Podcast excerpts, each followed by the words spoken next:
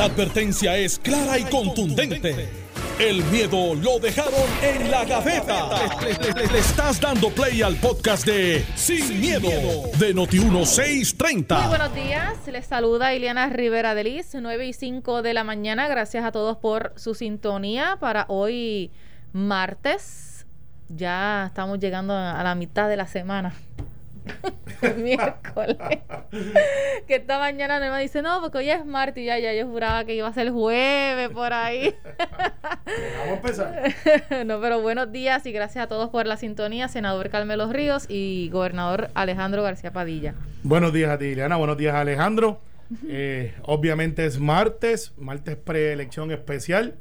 Eh, veo que los muchachos y las muchachas se están anunciando en Noti1 antes del programa con sus cuñas debidamente denunciando su candidatura. Así que quiere decir que hay interés y cogieron la emisora correcta. Muy bien, excelente. Encantado de estar aquí. Buenos días a Tiriana, buenos días Carmelo, al país que nos escucha y listos para analizar las cosas que están pasando. Hay muchos temas eh, controversiales. Eh, tenemos la situación de... Ajá, un día normal. O sea, dime uno. O sea, es un día normal.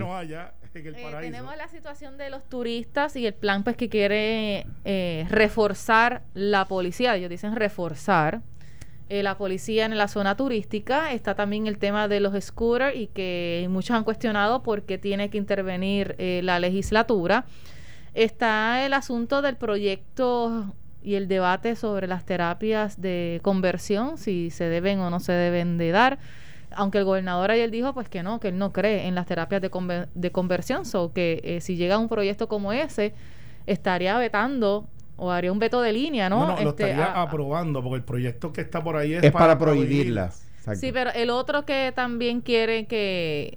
No, bueno, hay oposición, hay una, hay una, eh, por lo menos que yo sepa, dos eh, legisladoras, una en el Senado y una en la Cámara, que indican que, que, está, que objetarían en la Corte si se aprueba ese proyecto porque entienden que es inconstitucional, pero... Pero, no es un proyecto como tal, es una expresión que hicieron la, el proyecto de dignidad. Bueno, eh, exacto, exacto. Uno en la Cámara y otro en el Senado. Exactamente. pero, pero, pero interesante, interesante. Así que hay varios temas. usted ponga el primero que nosotros primero arrancamos. ¿Terapias de conversión?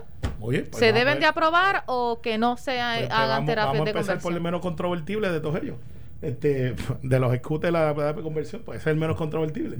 contra, contra. Eh, mira, este, aquí hay, y, lo he dicho en varias ocasiones, hay varios temas corriendo a la vez.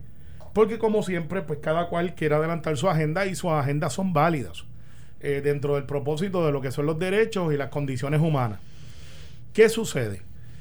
Cuando hablamos de terapias de conversión, eh, aquí hay por lo menos de dos a tres ángulos que se esbozan públicamente. El primero de los que dicen es inhumano, irracional eh, y no es a tono con los valores actuales.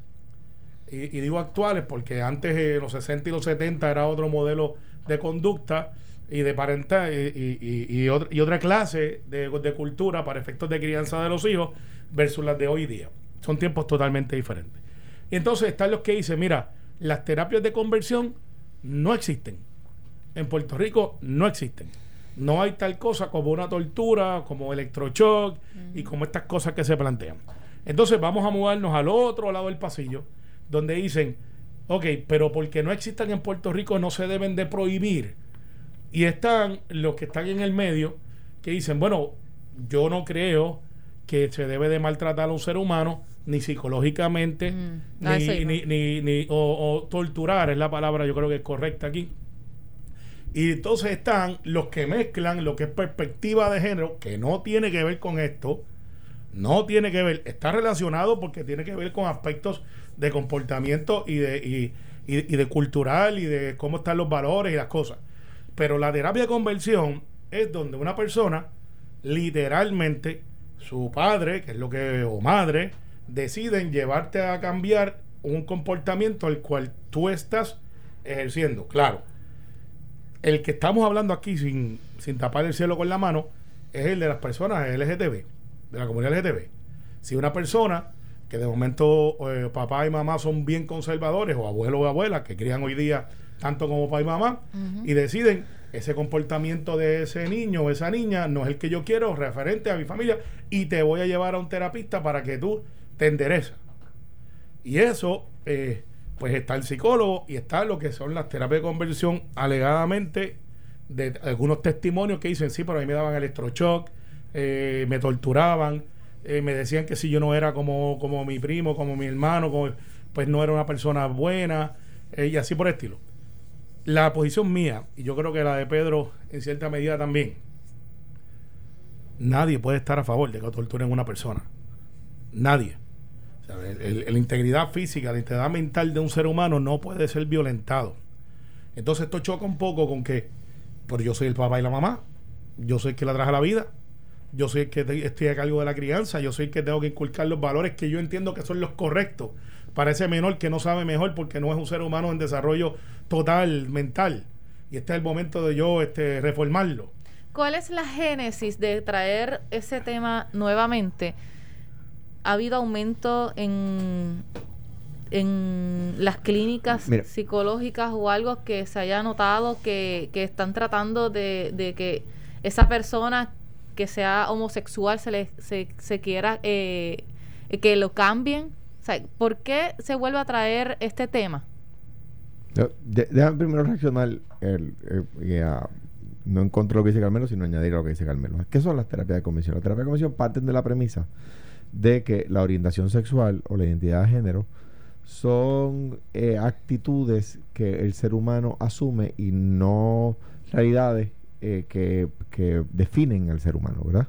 Eh, son cosas que se pueden cambiar. Es como si yo mañana pudiera dejar de ser heterosexual porque yo porque se parte de la premisa de que yo escogí ser heterosexual, ¿verdad? y eso no es así, ¿verdad? Y yo, la Organización de las Naciones Unidas ya ha dicho que son un, que están en la lista de tratos cruel.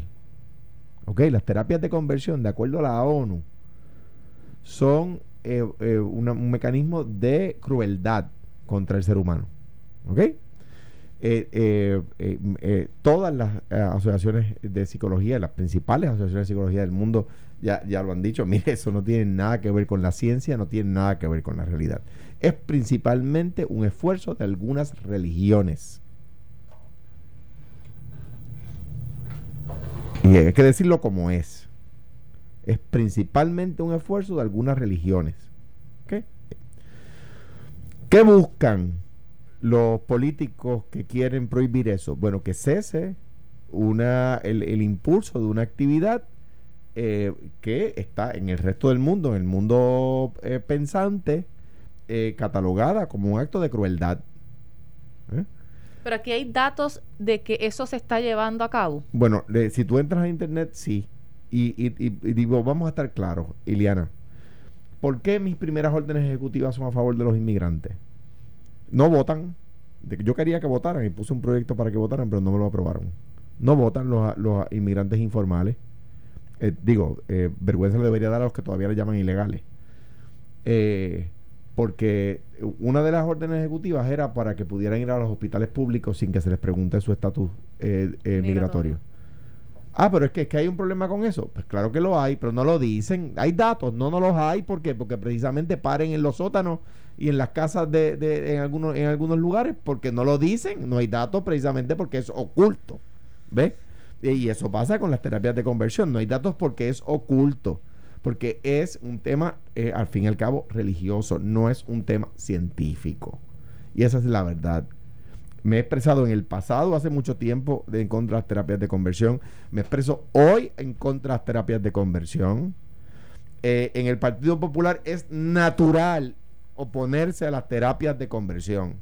Y aquí yo voy a hacerle un llamado directo a los legisladores de mi partido, a los legisladores del PNP, a los legisladores del PIB, a los de Victoria Ciudadana. El movimiento de dignidad, pues, el proyecto de dignidad, pues están más impulsados por la fe.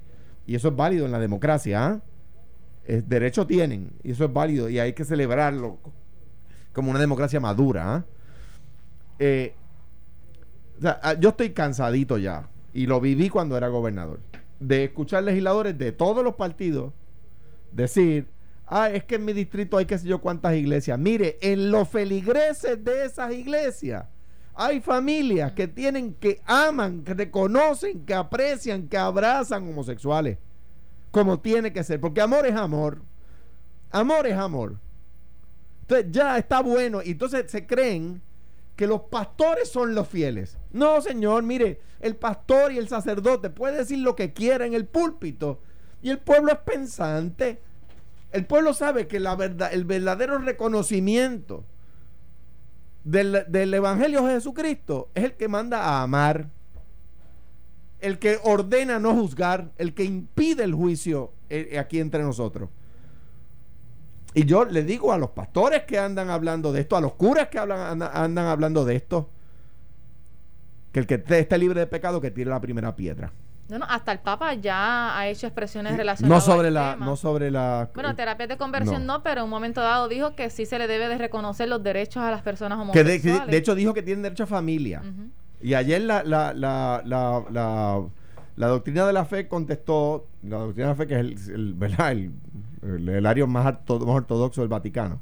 Pero anyway, o sea, eh, eh, los legisladores, yo fui legislador, están allí para defender lo que dice el, el pastor o para defender, defender lo que dicen los feligreses. Los feligreses son el pueblo. Y ahora voy a ponerle un poquito de pique. En el 2015, febrero de 2015, o sea, que ustedes, usted entiende que las legisladoras de Proyecto de Dignidad están trabajando o alzando la voz para un sector en específico. Ellas, ellas representan con, y derecho tienen a eso. Oye, y hay que celebrar la democracia. Bueno, pero fueron electos y ya representan al pueblo ya completo. sí, sí, pero tienen, pero, pero no fueron hipócritas. Las dos legisladoras del Proyecto de Dignidad fueron allí diciendo cuál era la agenda que llevaban. Eh, fueron allí diciendo cuál era la agenda que llevaban. O sea que, que, no, yo, yo no las estoy criticando a ellas. Ahora, lo, lo, lo que en febrero de 2015 eh, pusimos por primera vez en Puerto Rico educación con perspectiva de género.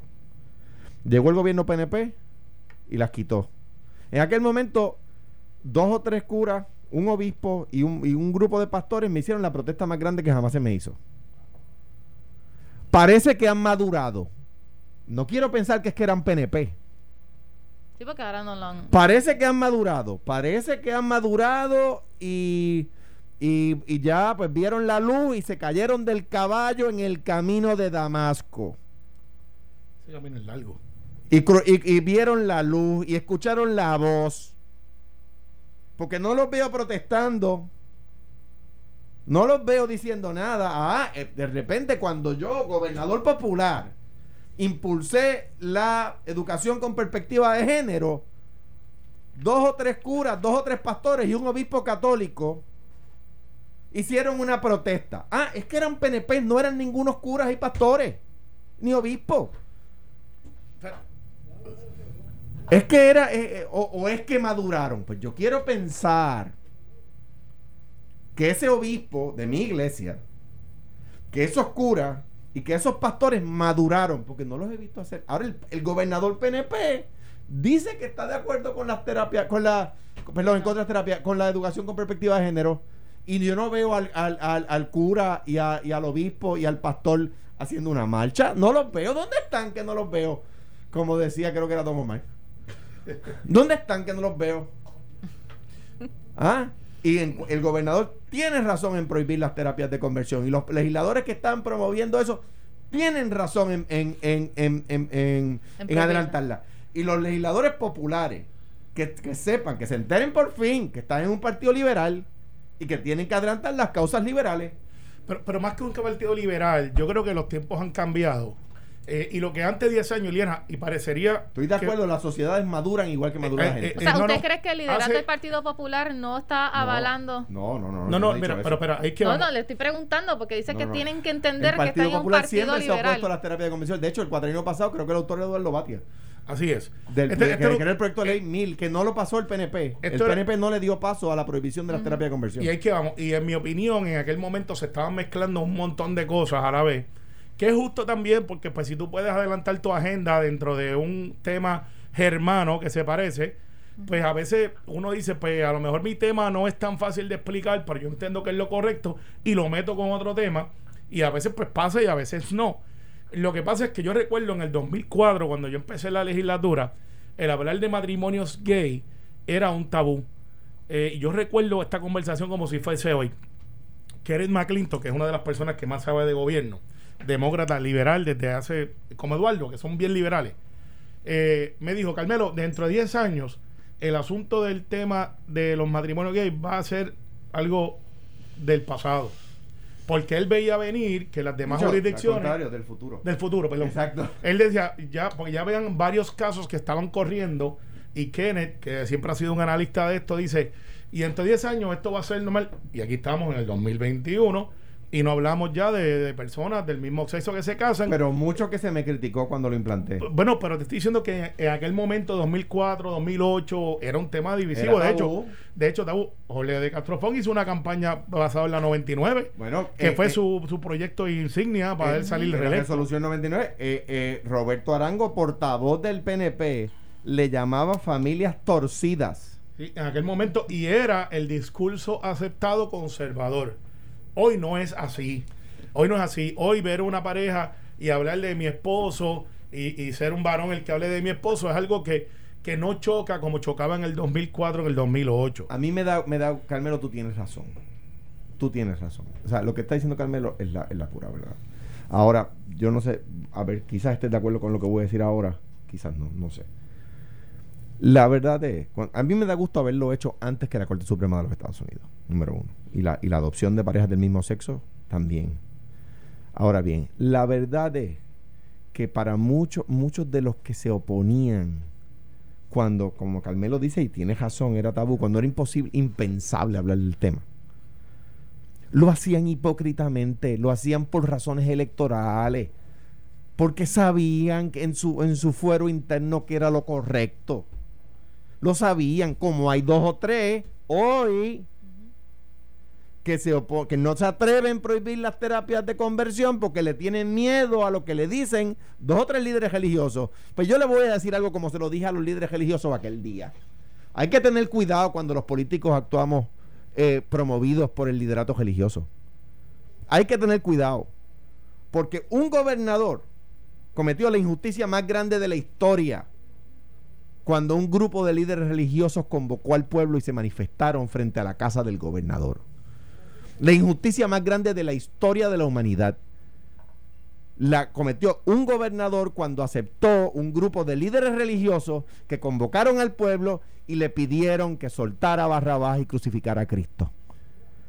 O sea que tenemos los políticos que tener mucho cuidado, mucho cuidado cuando, le, cuando los políticos, los líderes religiosos nos alzan la voz y nos, pedimos, y nos piden que vayamos en una dirección y no en otra, porque fue un grupo de líderes religiosos los que le pidieron al gobernador, cuyo título era ese, que soltara Barrabás y crucificara a Cristo. Y él les hizo caso. Bueno, puedo entender tu planteamiento, pero también... Es un hecho histórico innegable. pero puedo entender tu planteamiento en la analogía de hoy.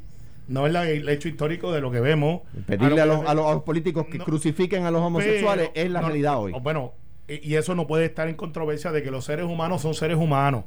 Eh, y yo planteo lo siguiente, tampoco se puede uno, este, y tengo que decirlo con, el cuidado y sin miedo, como siempre hemos hablado, que tampoco puede ser esto una guerra santa entre religiosos y liberales, o, personas que no son ni liberales, que piensan diferente y son religiosos a la vez. Y yo también tengo que comprender que la iglesia viene de una base de fe que profesa una familia entre un hombre y una mujer, y, eso se tiene que respetar también. Pero también el gobierno tiene un, un, deber de proteger la integridad del ser humano y eso incluye a niños y niñas. Pero también tengo que tener el balance de que si un papá o una mamá o una persona decide voluntariamente, es decir, yo me quiero someter a un tratamiento, el que sea. No. Eh, eh, espérate, la persona, la persona. No está el niño que no tiene la capacidad de, decir, papi, mami, yo quiero cambiar eh, X, Y, Z y porque aquí estamos hablando de LGTB porque es lo que realmente es la agenda que se está empujando de un lado y del otro. Religiosos versus la comunidad LGTB. Pero puede ser para otras cosas también.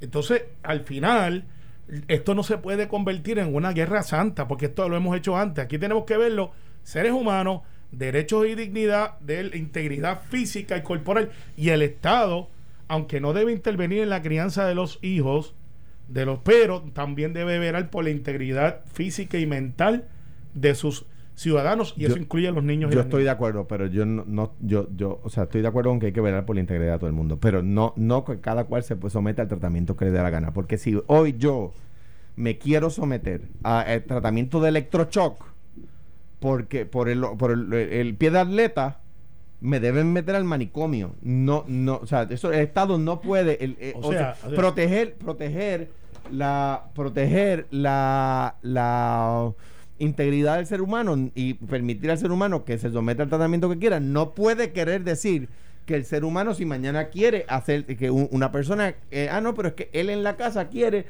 cortarse la piel con, una yen todos los días. No, mire, esa persona hay que internarla. Está bien, sí, pero... pero y, Lo que está es loco, ¿no? Y hablábamos de la comunidad LGBTT.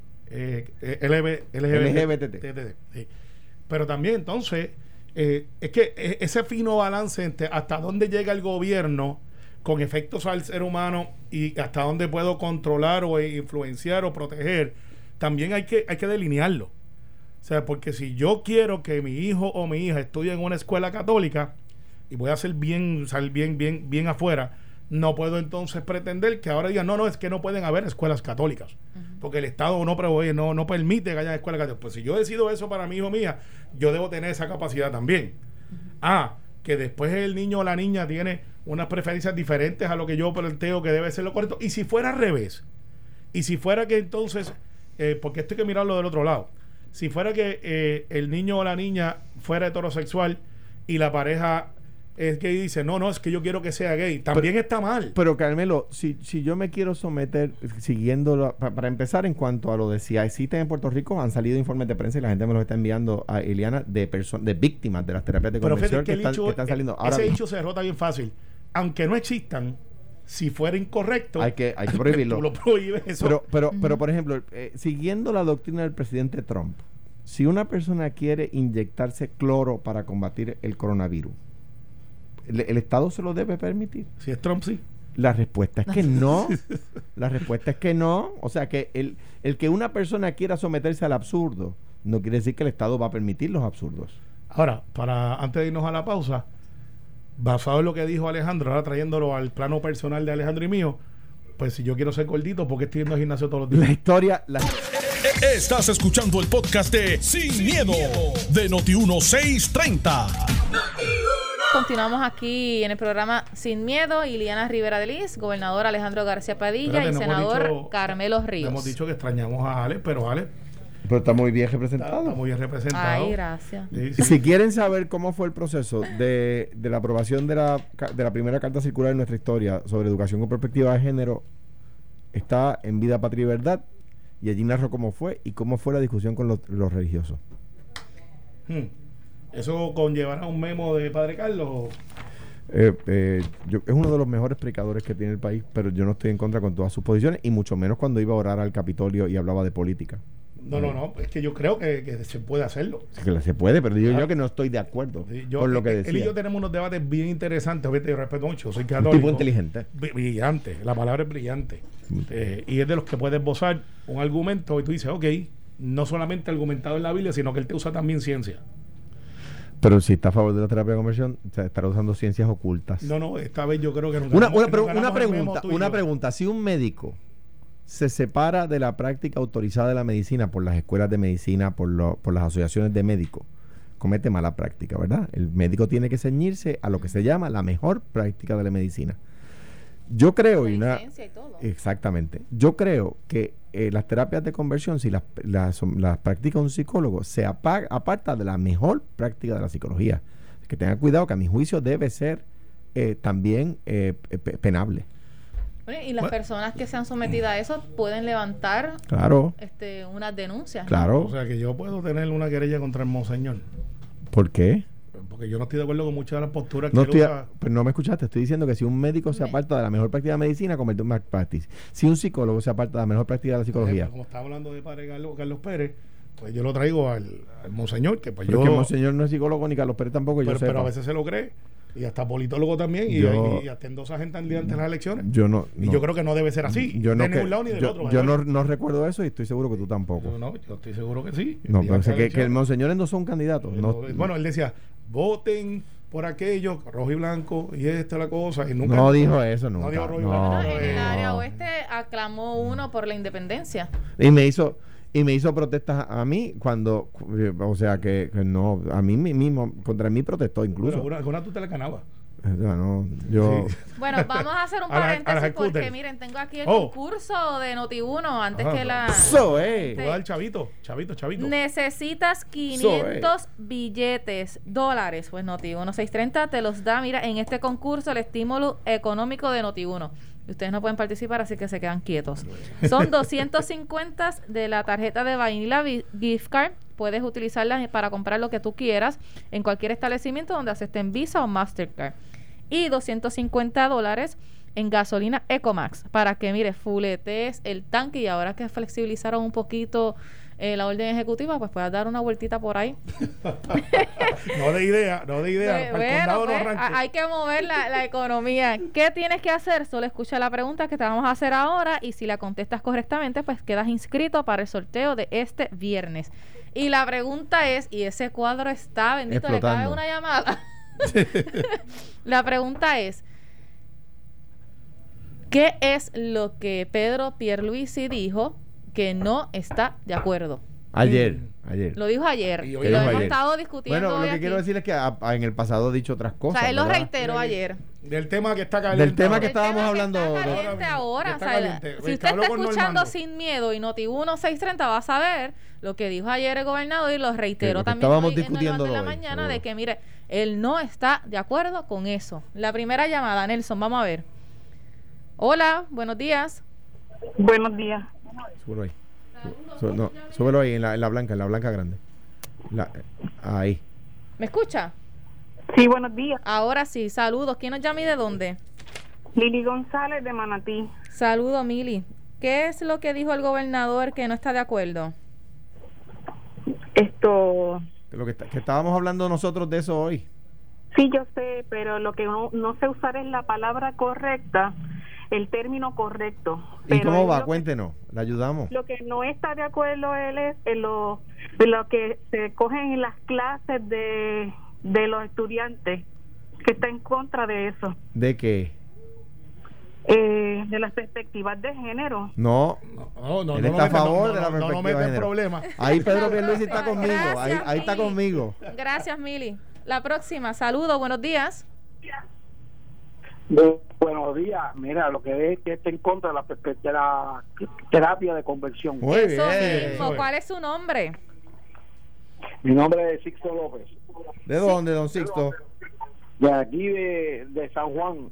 Muy bien. Perfecto, pues muchas gracias. ¿Qué decir? Fiel oyente del programa de ustedes, que es excelente y, es bien dinámico. Gracias, Sixto. Gracias, Sixto. Un abrazo. No cuelgue, Nelson. Sí. No cuelgue. la número dos, ahí está el ganador que acertó la pregunta. Terapia de conversión y eh, Pedro Pierluisi, eh, en, en esa estamos de acuerdo, está de acuerdo con la perspectiva de género con la educación de perspectiva de género. Y en contra de las terapias. y también estamos de acuerdo que estamos en contra de la terapia de conversión. Eh, lo de perspectiva de género no es la agenda de algunos que están empujando, que no es lo mismo, pero eso es otro tema. Otro tema. Otro tema, sí, te explico después, porque hay otros diciendo dos o tres cositas que no son y eso tampoco es. Bueno, pero mira, las scooters. Otro tema que tiene mucha gente en Cocorá es el tema de las scooters, que vimos esa muchacha este, paseándose por la Valdoriotti Por el carril del centro. Yo no sé, pero esa mujer parece que nunca ha podido leer las noticias de Puerto Rico y de cuántas muertes ocurren en la Valdoriotti de Castro con los peatones que intentan eh, cruzar esa avenida. Claro, pero imagínense, este, está viva de milagro. No, no, y grabada de récord que está viva. Y hasta después puedo conseguir hasta un Uber. para que vea lo dinámico que es.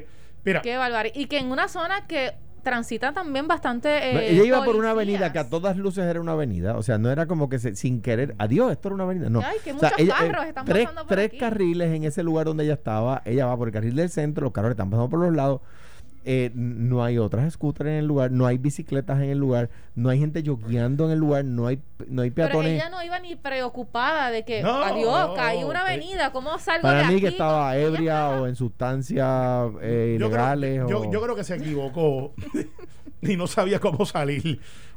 ¿Se podrá regular o prohibir la utilización de estos scooters? Está prohibida en las calles. en las carreteras. En las carreteras ya está prohibida. O sea, en eh, las aceras también. De hecho, ni siquiera una, ni siquiera todas las motoras pueden ir por la autopista. O sea, eh, tú no puedes ir en una en una scooter de esas, ¿cómo se llama? No puedes, no debes, pero puedes. Bueno, pero es ilegal. Sí, lo es. Eh, porque necesita un peso particular, ¿verdad? Eh, o sea que, lo que hay que hacer es cumplir la ley, hacer cumplir la ley.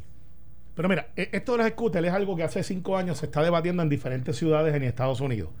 de hecho, en California, en West California, la, la sacaron en North Carolina hay un lugar que ya las prohibieron. ¿Y por qué esto pasa?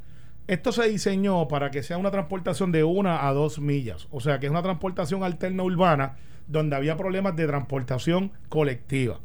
En las ciudades grandes, así por el estilo. Que tuviesen infraestructura para ciclistas. Porque esto no está diseñado para andar en las aceras. Esto está diseñado para ir carriles como lo es, por ejemplo, en Canadá, que tú vas a esta ciudad que es de la Vancouver, que es de las más progresistas del mundo y, y no hay transportación colectiva al centro, así que se plantea de que esto es una opción. Y esto empezó hace 5 o 6 años de manera de negocio, por una aplicación. El problema que tiene esto es la seguridad, eh, la poca información que hay o existe como ellos operan su negocio. y me, me, explico. En Puerto Rico, los que llegaron con las scooters, que son dos muchachos jóvenes, plantearon su negocio como otra cosa. Y después empezaron a ponerlas en diferentes lugares que son sus tarjetas porque son de 25 a 40 años. Por lo general son la gente que se atreve a montarse en ese scooter. O sea que ese es su mercado.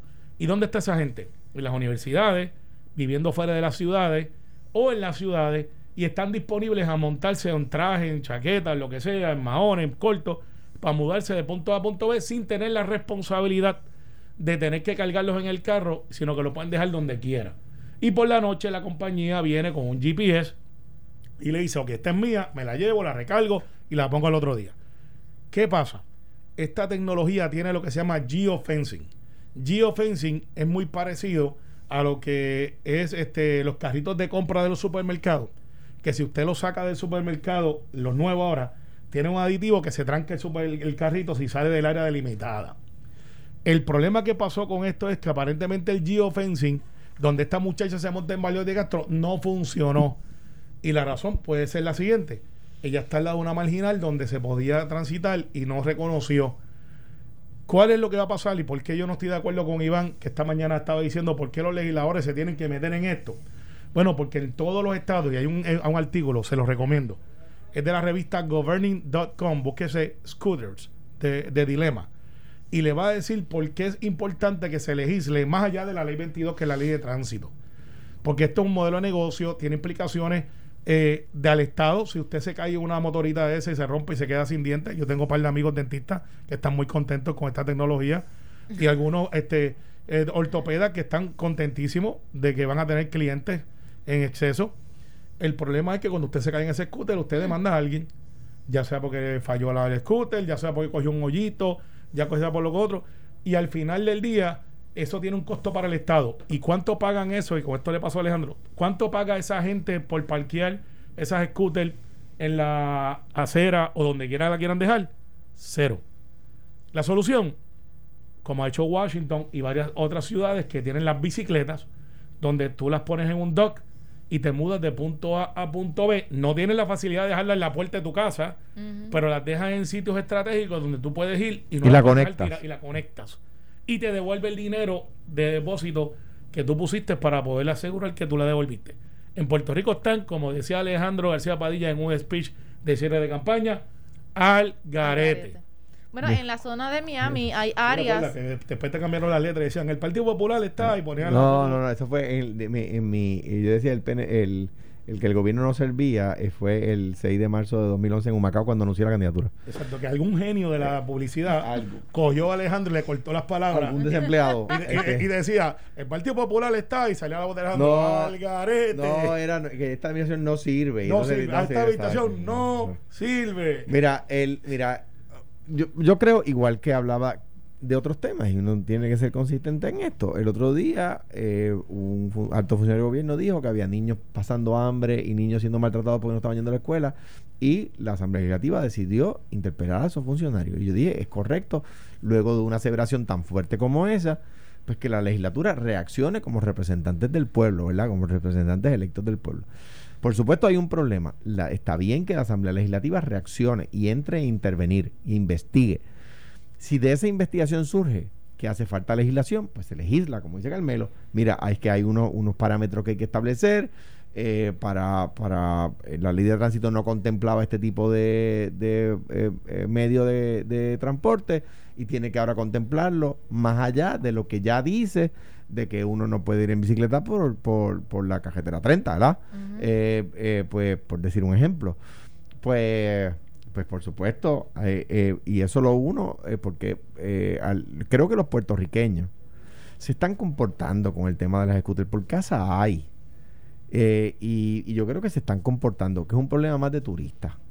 De la zona. exacto, es en la zona turística manejado por turistas principalmente, ¿verdad?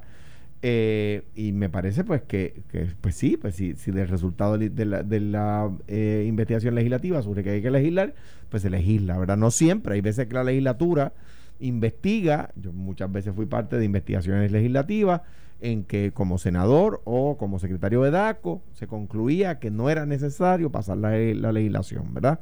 Y eso pues, pues es el resultado que muy bien podría suceder. Hay veces que sí, hay veces que no. Eh, en cuanto al tema de turistas, pues de nuevo, es un tema de hacer cumplir la ley. Lo que no se puede, ¿verdad? Es el cuatrino pasado era culpa de Yulín. Ahora no es de nadie. Y el cuatrino pasado yo decía, los municipios no tienen obligación en la ley de tener policía municipal. No la tienen municipio puede tener eh, policía municipal como podría no tenerla. En Puerto Rico eh, la, ley eh, requiere a la policía estatal hacer cumplir las leyes como, como brazo del Ejecutivo. Me parece a mí que teniendo una policía estatal tan amplia, pero teniendo San Juan, una policía municipal tan amplia también, creo que es un tema de coordinación y estoy seguro que, que eh, el, tanto el, el, comandante de la policía de San Juan, el jefe de la policía de San Juan, como el superintendente de la policía, que son dos personas capaces que han trabajado juntos en el pasado, muchas veces eh, van a eh, aplicar, hacer, hacer cumplir la ley. Mi única preocupación es que este, este tema lleva ya un tiempito en los medios, ¿verdad? Y eso mismo, la coordinación entre ambas policías, eso se estaba discutiendo ya hace prácticamente un mes, que iban a estar en esos trabajos y que iban a reunir a las a los dueños de esas compañías para saber qué iban a poder hacer con lo de los scooters. Sí, y, y, ahora van a proliferar porque eh, profi, proliferar. Eh, van, a proliferar. Proliferar. proliferar. Porque, lo próximo es que se los van a llevar. Ya yo vi en Santa Isabel, dentro de estas ratificaciones y las cosas que estoy haciendo como secretario del partido, en Santa Isabel en la plaza, que tú pensarías que no es un área turística había un señor que obviamente no es de la compañía esta, de los alquila, se bajó de la guagua, yo lo vi que estaba bajando 15, 12 y los puso en la plaza. Es diferente su modelo de negocio porque él te los presta y tú tienes que devolverlos al lugar donde él está. Eh, porque eso era lo que se, se, se, prendía. Pero en esta otra tecnología, los dejan al frente de Guaynabo allí, tú los ves en las aceras, tienes, impides el paso a personas en vez de a los mismos ciclistas, eh, son un hazard y eso no puede estar así. Una persona impedida. una persona, una persona eh, por las aceras que ya de por sí nosotros no cumplimos con muchos de los códigos de construcción y, interrumpimos las aceras con vehículos todo el tiempo. El otro día Alex Delgado puso en redes un video extraordinario. Y, entonces, pues ahora el Ichu va a ser, y vélalo, vélalo, de que ahora Puerto Rico este, no quiere que la gente entre, que hagamos negocios. Sí, pero tienen que hacerlo en orden y ley. Y tienen que hacerlo con unas regulaciones. Y yo creo que la legislatura municipal de San Juan porque ya Carolina creo que hizo una y dijo, para aquí no vienen. Pero van a llegar, porque eso pasó con Uber, eso pasó con diferentes. Y prepárate, Iliana y Alejandro. La próxima tecnología que viene para Puerto Rico son los zip cars. Y esto es porque este modelo de negocio sigue uno al otro. Los zip cars son vehículos smart, chiquititos, que tú los estacionas en la acera legalmente. O sea, los estacionas no en la acera, sino al borde. El borde, legalmente. Y de momento tú vienes con tu tarjeta de crédito, tu celular abres el carro y lo alquilas por horas. Eh, y eso se usa mucho en las ciudades cuando tú no necesitas tener un carro todo el tiempo porque vale 700, 800 dólares estacionarlo mensualmente. Pues esa persona dice, Iliana quiere ir a la escuela del nene, no quiero buscar mi carro, está ese carrito chiquito Smart, Lo lo uso más un momento y lo devuelvo a- Lo allá. uso, me costó 20 dólares y lo regresé. Y entonces lo regresas a una, te dicen, parquéalo en una acera que no esté violando, bla, bla, bla. Eso viene. Bueno, porque la- las ciudades con sistemas eh, de transportación colectiva eficientes, no, no con, el, con el tren urbano, eh, eh, suben los impuestos a la gasolina en la ciudad, el precio de la gasolina en la ciudad y el precio de los estacionamientos en la ciudad, Para, provocar que la gente, en vez de usar el carro, Utilicen utilice transportación De hecho, colectiva, pero tiene que ser un sistema eficiente. Alguien desde Washington DC que nos está escuchando, que la queremos mucho, me dice, están bien tarde. Eso existe en DC hace siete años. Pero no es San Juan, no estamos tarde, tú estás diciendo que va a llegar. Va a llegar, pero Al y- contrario. y- y va- pues está bien, eh, saludos. Que seguro existe ese DC cuando yo era gobernador. Eh, ¿Viste? bueno. Empezó cuando yo era gobernador. Que te Pues, digo, hasta allá llegamos. Hasta allá llegaste. Pero esos Bueno. carritos vienen por ahí y van a hacer otro ichu porque van a chocar, van a impedir, no todo el mundo va a estacionarse donde tiene que estacionarse. Y, y pues, it is what it is. Tenemos que prepararnos para eso también. Así que, eh, y, y después hablamos mañana quizás de los turistas bestiales en vez de los boricuas bestiales, porque está pasando lo mismo en Miami. Y yo les dije a ustedes ayer que esto eran unos fenómenos de semanas, porque era Spring Break y los Spring Break se seccionan. West, East Coast, está Black College Union, que es esta semana, Bike Week, que es los ciclistas, que tienen el mismo problema. O sea, no es una cuestión de colores, es lo que quiero decir con esto. Es una cuestión de educación. No, y esta mañana un psiquiatra dijo que eso no es porque únicamente vienen aquí a Puerto Rico, son personas que se comportan así, es un tipo de turista que se comporta así, o sea, aquí o Donde a quiera cualquier que va. otro país eh, que vaya. En su casa. Es como dice un amigo mío, son, son turistas True Value o Wish. Bueno, Marca Wish. Son las 9.55, gracias a todos por su audiencia, mañana sin miedo y continúe pendiente la programación de Noti1 630. Esto fue, el podcast de Sin, miedo, de Noti1630. Dale play a tu podcast favorito a través de Apple Podcasts, Spotify, Google Podcasts, Stitcher y notiuno.com.